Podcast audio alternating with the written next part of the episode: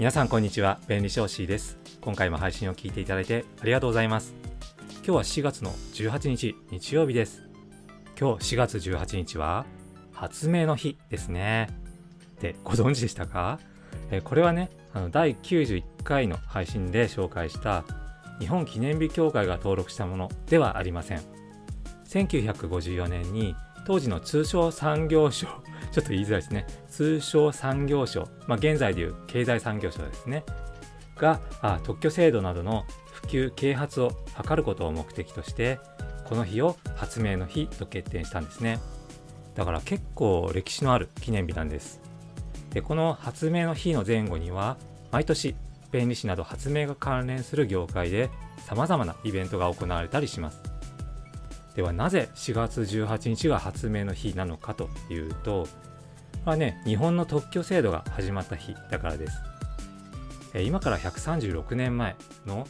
1885年明治18年ですねの4月18日に初代特許庁長官の高橋是清たちが専売特許条例という、まあ、現在の特許法にあたる条例を制定しましたちなみに大日本帝国憲法は1889年明治22年ですからそれよりも前ということになります。ただ実は専売特許条例よりも前に特許の法律が存在していたことがありました。これは1871年、えー、明治4年ですねに作られた専売略規則という特許の規則ですね。こちらは運用上の問題だとか特許不要論などが出てきて結局施行されなかったので特許制度の始まりとは見なされませんでした。では特許制度がなかった時代はどうだったのかというとある有名な悲劇的なエピソードの事例があります。それがガウン辰宗これタッチとも読むんですけども、えー、辰宗さんですねのお話です。専売特許条例が交付される8年前の1877年、えー、明治10年ですねに第1回内国官業博覧会が開催されました。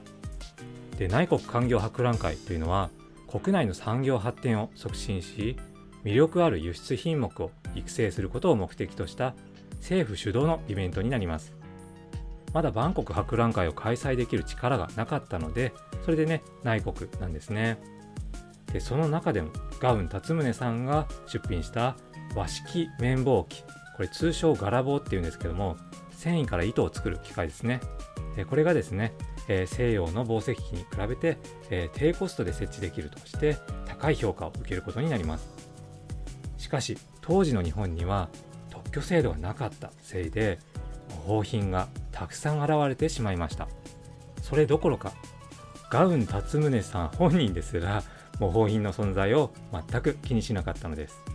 結局資金不足に陥り発明活動もままならなくなってしまって挙句の果てには明日のお米を買うねお金もなくなってしまったというとほほなお話になります、えしかしねそのおかげもあって日本では綿業が栄えるようになって柄帽子は西洋式の機械帽子と競い合うように普及していきました。その結果これまで輸入総額の36%も占めていた綿糸布は1897年には輸出が上回るようになって近代日本は軽工業立国を実現したのです。このような背景もあり発明に対する関心が高まってそれでね日本の特許制度導入に拍車がかかったのかもしれません。ちなみにたくさん模倣されてしまってちょっとかわいそうなガウン辰宗さんですけれども晩年には別の発明でしっかり特許を取って豊かに暮らしたとのことです。めでたしめでたし。ということで今回は今日は発明の日ということで特許制度の歴史についてお話をしました。まだいいねを押されてない方は今のうちにポチッとハートのボタンをお願いします。コメントもお気軽にお寄せください。そしてフォローがまだの方は是非このチャンネルをフォローしてもらえると嬉しいです。それから音声だけでは分かりにくい内容もノートから文章でも読めるようにしています。公開から3日間は無料で読めますので、ぜひご参照ください。それでは最後まで聴いていただいてありがとうございます。今日も皆様にとって素敵な一日になりますように。お相手は弁理士の星でした。それでは